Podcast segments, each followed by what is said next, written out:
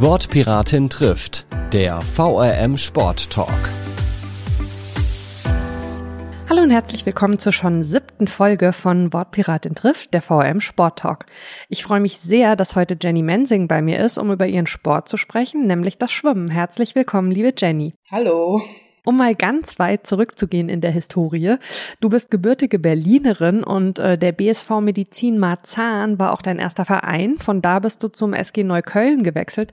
Was hat dich denn wann nach Wiesbaden verschlagen? Marzahn war so mein erster Verein, da habe ich so das Schwimmen gelernt. Dann bin ich in der siebten Klasse auf die Sportschule gegangen mhm. in Berlin und bin dann irgendwann auch zur SG Neukölln gewechselt und ja, da bin ich bis zur zehnten Klasse auch geschwommen und dann habe ich eine Ausbildung angefangen und 2003 hat mein damaliger Trainer aufgehört mhm. und ich bin dann zu einer anderen Trainingsgruppe gewechselt und das ist nicht ganz so gut gelaufen. Ich habe gedacht, vielleicht schaffe ich es mich, für die Olympischen Spiele zu qualifizieren, aber bin mit dem Trainer nicht ganz so zurechtgekommen, was mhm. aber auch nicht schlimm ist und wollte dann eigentlich aufhören, weil das auch die Leistung dann nicht so war, wo ich gesagt habe, okay, das macht mir dann auch noch Spaß. Und dann hat sich aber mein ehemaliger Trainer dafür äh, stark gemacht, dass ich noch weiter schwimme und hat mir eine Alternative gesucht, die dann damals war, äh, ich sag mal, in die Nähe von Frankfurt-Wiesbaden zu gehen, weil mhm. seine Tochter damals Trainerin in Frankfurt war und ihr äh, Lebensabschnittgefährte in Wiesbaden Trainer. Ja. ja. Und so ist das dann entstanden, dass ich gesagt habe, okay, ich probier's, ziehe von zu Hause weg. Großer Schritt, ne? Da warst du ja äh, noch gar nicht so alt. Ja, genau, das war schon heftig gewesen. Gerade der Anfang, weil wenn man doch so der Familienmensch ist, dann ist das schwierig, aus seiner behüteten Umgebung, sage ich mal, wegzugehen. Ich habe zwar im Internat gewohnt, aber ich habe halt immer die Chance gehabt, nach Hause zu fahren und das mhm. war halt nicht weit weg bisschen mehr wie 600 Kilometer dazwischen. Das war dann nicht mehr ganz so einfach. Kann ich mir vorstellen, ja. Ähm, du bist dann äh, in Wiesbaden äh, zum äh, Schwimmclub Wiesbaden 1911 e.V. gekommen. Wir sprechen gleich auch noch mal ein bisschen ausführlicher über den Verein und was für eine Position du da heute hast. Wie schnell hast du denn da wieder gemerkt, dass das funktioniert und dass du tatsächlich auch in so einen totalen Leistungsbereich rein möchtest und da auch hingehörst letztlich? Also ich sag mal so, die, die Freude am Sport, die war nie weg. Mhm. Also ich habe das ja bis dahin auch schon eine ganze Weile gemacht und ähm, ich bin hier dann wirklich in einen Verein gekommen und das war was ganz anderes, wie ich das aus in Berlin gewohnt bin. Da waren das zentrierte Gruppen mit, ich sag mal, die letzte Gruppe war dann halt so eine Mädchengruppe komplett, da waren gar keine Jungs drin und wir waren maximal so 15 bis mhm. 20. Mhm. mhm. Und hier bist du dann hingekommen und das war äh, ja so ein kleines gallisches Dorf, würde ich sagen. Viele Jugendliche auf einer Bahn. Ich glaube, wir waren damals dann so zwischen 10 und 12 Leute auf einer 25 Meter Bahn. Da habe ich gedacht, oh mein Gott, wie bin ich hier gelandet? Aber ähm, es war ein neuer Reiz und ich habe mich relativ schnell auch reingefunden und es hat mir Spaß gemacht. Der Grossi, der dann auch schon damals mein Trainer war, der ja, der hat einen mitgerissen im mhm. Training mhm. und so auch gepusht und ist nebenher schreiend gelaufen, wenn wir harte Serien hatten und so. Und ich glaube, ja, das war damals, glaube ich, auch der Punkt, wo ich gesagt habe, okay, das passt. Du hast es jetzt ja gerade im Prinzip schon so ein bisschen ähm, angesprochen. Ähm, wie wichtig ist es denn, dass man in so einem Sport und vielleicht auch als junger Mensch, wo man ja, ich sag mal ganz doof, auch andere Sachen machen kann, als also jeden Tag stundenlang zu trainieren, äh, eine gute Beziehung zu einem Trainer, einer Trainerin hat? Wie, was, wie wichtig ist diese Person tatsächlich? Die Person ist tatsächlich extrem wichtig, weil teilweise siehst du die mehr wie deine eigenen Eltern. Vor allen Dingen, wenn äh, die in Berlin wohnen und du in Wiesbaden. Wenn die dann, genau, wenn die dann in Berlin wohnen, sowieso. Ich habe ja am Anfang auch äh, kurze Zeit bei ihm gewohnt, weil ich noch keine Wohnung hatte. Mhm. Aber ähm, auch so die, ich sag mal, die Jugendlichen, die, die jetzt bei ihm trainieren oder die ganze Zeit bei ihm trainiert haben, die gehen früh morgens aus dem Haus, gehen ins Training, gehen in die Schule, gehen wieder ins Training, gehen abends nach Hause und da sind die ihre Eltern erst. Mhm. Also es ist schon eigentlich so ein Ersatzelternteil, würde ich ein bisschen behaupten. Also mhm. es ist schon so, dass du deinen Trainer relativ viel siehst und dann muss das dann auch ähm, passen. Ja. Also so von der, ich sag mal, Sympathie und das Miteinander. Das ist schon wichtig, ja. Wahrscheinlich auch so eine Augenhöhe, oder? Also, dass man ja. mit jemandem, also weiß nicht, wie, wie gut du jetzt ansprechen würdest, auch so einen militärischen Stil bei einem Trainer, aber wahrscheinlich ist schon auch gut, wenn man so eine Augenhöhe miteinander findet. Ja, auf jeden Fall. Ich komme ja aus dem, ich sag mal, Osten, aus Berlin. Ich mhm. bin ja äh, anders groß geworden, glaube ich, wie manch anderer hier, was das Sportliche auf jeden Fall angeht. Da war die Erziehung im Sport natürlich eine andere wie hier. Ja. Das, das äh, siehst du auch heute noch und ich glaube, das hat mich als Sportler ja auch geprägt dass der Trainer, also der Grossi war einer, ich bin in die Halle gekommen und der wusste ganz genau anhand meiner Körpersprache und meines Gesichtes teilweise, okay, das kann ich heute mit ihr machen und das lasse ich lieber weg. Und ich glaube, genau das brauchst du auch, dass du einen Menschen hast, der, der sieht, okay, wie fühlt sich der Sportler, ohne dass ich ihn unbedingt dafür ansprechen muss. Ja, klingt sehr ja. gut. genau. Ähm, du hast so ein bisschen schon äh, gerade äh, aufgedröselt, wie so ein wie so ein Trainingstag aussah. Äh, wenn du zurückschaust auf diese Zeit als Jugendliche und junge Erwachsene, wo du so sehr intensiv trainiert hast, wie viel Zeit war da überhaupt noch für was anderes und wie viele Stunden am Tag warst du im Wasser? Zeit war kaum welche. Also man, wenn man sich für den Leistungssport entscheidet, dann muss man, glaube ich, im Hinterkopf haben, dass man auf vieles auch verzichtet wenn man das wirklich 100 Prozent möchte. Also ich sag mal, in der Zeit, wo ich nicht im Internat gewohnt habe, nämlich immer von zu Hause gefahren bin, ich habe außerhalb von Berlin gewohnt, ähm, 20 Kilometer. Also um erstmal an den Rand von Berlin zu kommen, habe ich schon ein bisschen gebraucht. Ähm, ich bin früh morgens aufgestanden und zwar vor 6 Uhr. ähm, meine Mama hat uns dann zur Straßenbahnhaltestelle gefahren die nächste, die halt, sage ich mal, in der Nähe war, weil sie ja auch in die Schule gehen musste als Lehrerin. Mhm. Und äh, wir sind dann in die Schwimmhalle gefahren. Wenn wir Frühtraining hatten, haben wir natürlich Frühtraining gemacht. Das war zwei Stunden. Dann ist man direkt mehr oder weniger im Marschschritt in die Schule gerannt und ähm, hat da seine, ich sag mal, sieben Stunden oder neun Stunden abgesessen und dann ist man nachmittags um 16.30 Uhr, glaube ich, war das damals. Da sind wir dann auch wieder zur Haltestelle gerannt, zur Schwimmhalle gefahren und ja, dann 16.30 Uhr war Training. Also 16.10 Uhr war die Schule zu Ende und 16.30 Uhr war Training. Würdest du denn sagen, du hast jetzt gesagt, man muss schon auf viel verzichten. Hast du das damals auch sehr bewusst wahrgenommen oder hat das Schwimmen, weiß nicht, wie man das sagen kann, dir so viel gegeben, dass das immer okay war? Also weil irgendwo trifft man ja diese Entscheidung auch immer wieder neu dabei zu bleiben. Es war mir teilweise was mir bewusst. Und andererseits, wie gesagt, ich hatte gar nicht die Chance, dass ich sagen konnte, okay, ich treffe mich heute mal mit Freunden. Mhm. Sag mal, die, die Freizeit, die du dann mit deinen Freunden verbracht hast, war die in der Straßenbahn, wenn sie in die gleiche Richtung gefahren sind wie du. Da hast du dann halt, ich sag mal, miteinander gequatscht oder was auch immer. Ist da nicht wirklich. Und dadurch, dass ich auch außerhalb gewohnt habe von Berlin, habe ich auch das Wochenende zu Hause meistens verbracht und habe gar nicht mich mit Freunden getroffen, weil ich war immer auf meine Eltern angewiesen, dass die mich in die Stadt fahren müssten. Mhm. Ja, aber man hat ja, ich sag mal, in seiner Wohnumgebung hatte man auch Freunde, dann hat man sich mal mit denen getroffen, aber die hatten halt gar nichts mit dem Sport zu tun. Ja. Könntest du auf den Punkt bringen, was das Schwimmen dir gibt? Woran hast du gemerkt, dass das dein Sport ist? Ich glaube, es ist tatsächlich eine Leidenschaft geworden, unbewusst. Es hat tatsächlich immer Spaß gemacht und äh, umso erfolgreicher man geworden ist, umso mehr hat es Spaß gemacht. Man wollte sich immer wieder messen mit anderen Leuten und natürlich ähm, als Sieger herausgehen. Und ich meine, wenn es Spaß macht, ist ja schon mal eine gute Grundvoraussetzung für alles, was danach kommt. Auf jeden Fall. Ohne den Spaß, glaube ich, hätte ich das auch nicht so lange durchgehalten. ähm, du schaust auf viele Erfolge zurück in deiner Karriere, äh, um nur mal ein paar zu nennen. Du warst äh, 2008, 2009 und 2010 deutsche Meisterin über 200 Meter Rücken und äh, hast in deiner Laufbahn vier deutsche Landesrekorde aufgestellt. Kannst du beschreiben, was das für ein Gefühl ist, wenn man auf so ein Treppchen steigt? Es erfüllt einen mit Stolz, weil man weiß, das harte Training hat ähm, sich ausgezahlt und man ist tatsächlich ja, die schnellste. Hast du im Wasser immer schon gewusst, ob du ganz vorne bist oder kriegt man das in dem Moment nicht mit?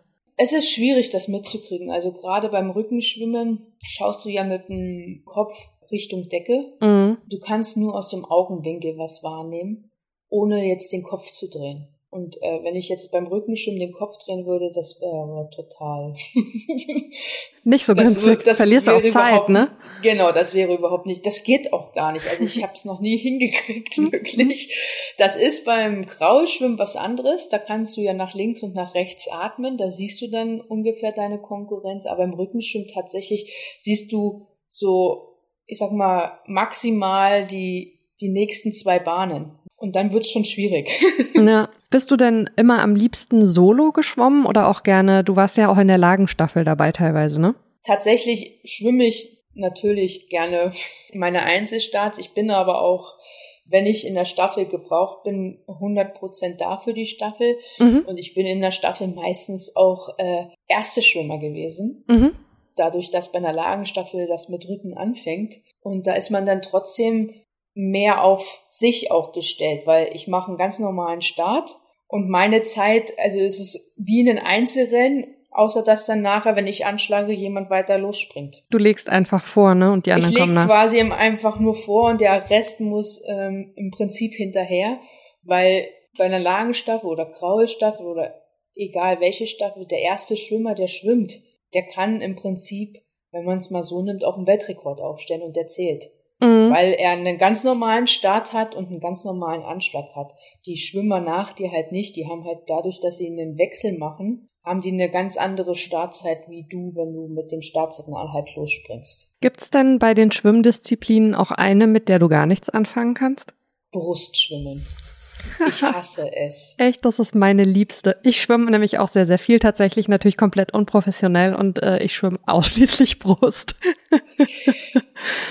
Was wenn's, magst du daran wenn, nicht? Weiß ich nicht. Ich, ich, wenn es danach gegangen wäre, wäre ich nie Schwimmer geworden, weil ich tatsächlich, um damals in meinem ersten Verein aufgenommen zu werden, auch ähm, vorschwimmen musste. Mhm.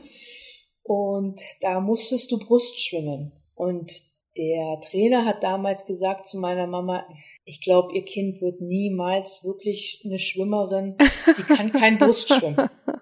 Ich habe so einen leichten Scherbeinschlag gehabt und äh, ich habe es damals schon nicht gekonnt und ich habe es bisher nicht. Ich mag sie überhaupt nicht.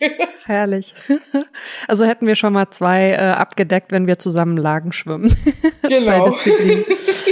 Ähm, du warst dann zwischenzeitlich weg aus Wiesbaden, unter anderem, um dich auf die Olympischen Spiele 2016 in Rio vorzubereiten. Was würdest du denn sagen im Vergleich der Städte? Wie sind die Trainingsmöglichkeiten gerade im, äh, für Top-AthletInnen hier in Wiesbaden? Ja, wie ich am Anfang gesagt hatte, Wiesbaden ist ein, im Prinzip ein Verein, das kannst du mit keinem Bundesstützpunkt oder Leistungszentrum vergleichen, weil da hast du ganz, ganz andere Möglichkeiten.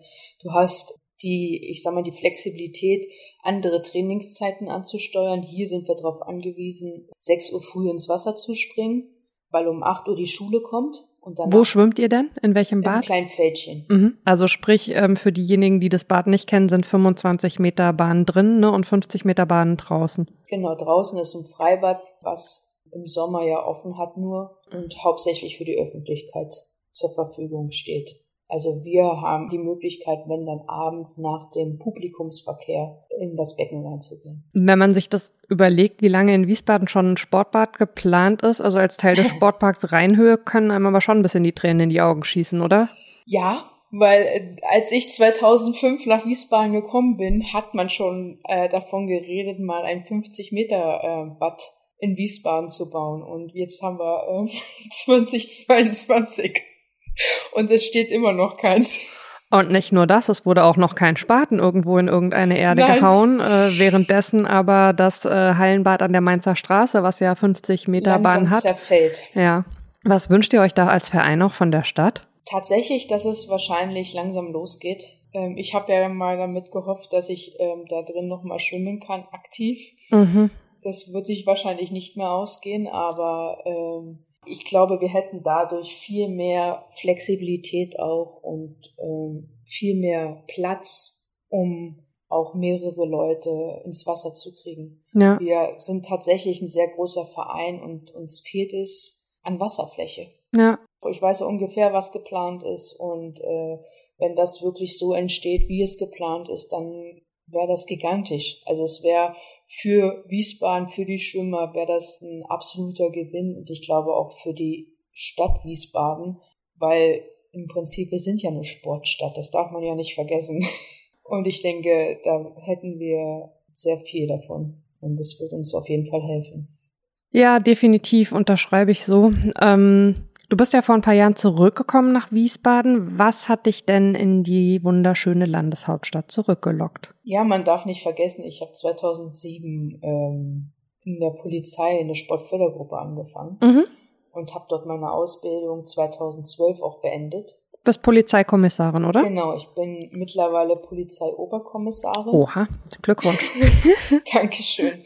Und ähm, das war natürlich auch ein Grund, warum ich nach Wiesbaden wieder zurückgekommen bin, weil ich habe den Luxus gehabt, dass ich quasi 100% Sport machen konnte nach meiner Ausbildung, dass mir die Freiheit durch die Sportfördergruppe gegeben wurde. Und ja, ich aber dann auch ja irgendwann mal anfangen muss zu arbeiten. Sportförderung. Ähm, wir haben das äh, vor zwei Folgen äh, mit äh, der Kim Kalicki, der Bobfahrerin, auch schon gehabt, ja. die ja auch in der Sportfördergruppe ist. Bedeutet, dass man eben die Zeit hat, um jeden Tag zu trainieren, ne? also dass man seine Ausbildung und seinen Beruf machen kann und nebenher aber eben die Zeit für das Training eingeräumt bekommt.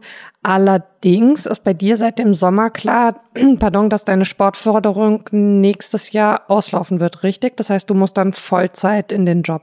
Genau, ich muss ähm, ab 1. Februar ähm, 100 Prozent in den Job gehen, weil dann meine Sportförderung ausläuft. Wie schwierig ist es vom Kopf her, diesen Switch zu machen? Sehr schwierig. Also ich glaube, es wird mich natürlich im Februar noch mal härter treffen, wie es gerade ist. Ich versuche mhm. mich natürlich täglich damit anzufreunden, dass es ein Ende hat.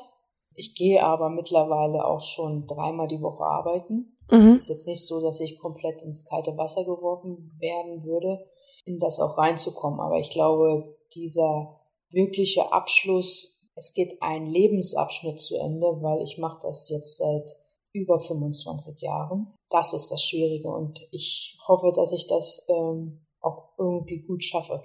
Ja, kann ich mir vorstellen. Das ist ja ein Rieseneinschnitt. Gibt es da sowas wie, dass man quasi abtrainiert oder also weil du kannst ja dann einfach nicht mehr die Zeiten im Wasser haben, die du bisher immer im Wasser hattest.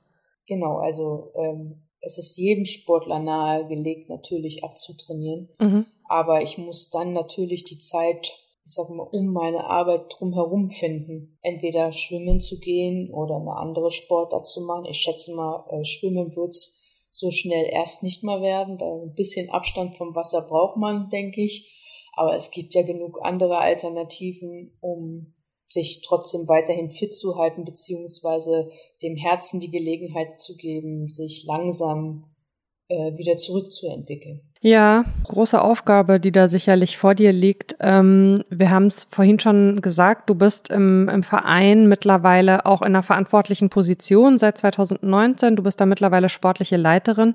Ähm, was würdest du denn sagen in der Arbeit im Verein?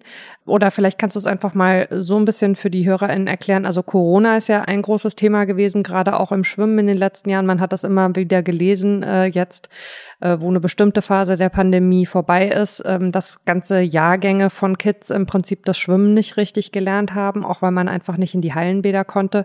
Warum ist es so wichtig, die Kinder jetzt wieder ins Wasser zu bringen? Weil es super wichtig ist, dass die Kinder schwimmen können heutzutage. Weil ich kann nicht in den Urlaub fahren, ohne die Angst zu haben, dass mein Kind vielleicht im Meer ja nicht schwimmen kann. Also es ist wie schon immer eigentlich äh, ein wichtiger Bestandteil. Das, also wir haben das damals in der Schule gelernt, dass die Kinder in der Schule schon anfangen, schwimmen zu lernen, damit sie, wenn sie draußen irgendwo spielen oder in den Urlaub fahren mit ihren Eltern oder was auch immer ins Schwimmbad wollen, dass sie sich über Wasser halten können, ohne dass man Angst haben muss, dass dass was Schlimmes passiert. Mhm. Das unterscheidet das Schwimmen schon auch von anderen Sportarten, oder? Also man kann sich jetzt mal in Anführungszeichen frei entscheiden, ob man irgendwann Leichtathletik machen möchte oder Reiten oder was auch immer, ja. aber Grundkenntnisse im Schwimmen sind im Prinzip lebensnotwendig, oder? Ja, es ist äh, auf jeden Fall, es ist lebensnotwendig und es ist so, dass es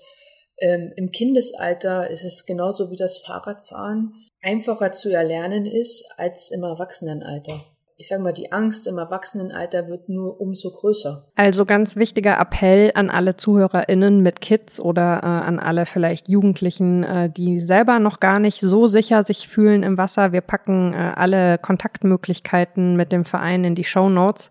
Äh, geht ins Wasser, kommt ins Schwimmen. Das ist äh, nicht nur was, was wirklich äh, ganz viel Spaß macht, sondern das ist auch eine ganz, ganz wichtige Kenntnis für die eigene Sicherheit. Ähm, Jenny, die, diese Arbeit an sich im Verein und dieses da tatsächlich Verantwortung zu übernehmen, was, was bedeutet dir das?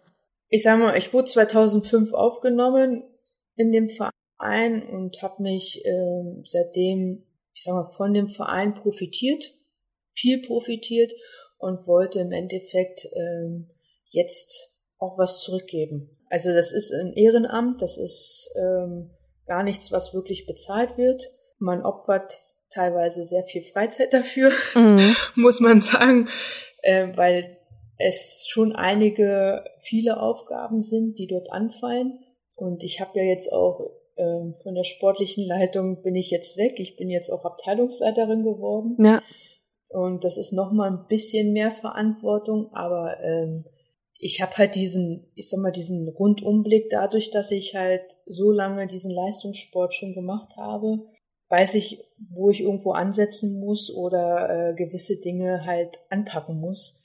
Oder auch diesen Überblick, was braucht man, was braucht man nicht. Und, und habe natürlich dahinter mir auch ein paar Leute stehen, die mir da tatkräftig äh, unter die Arme greifen.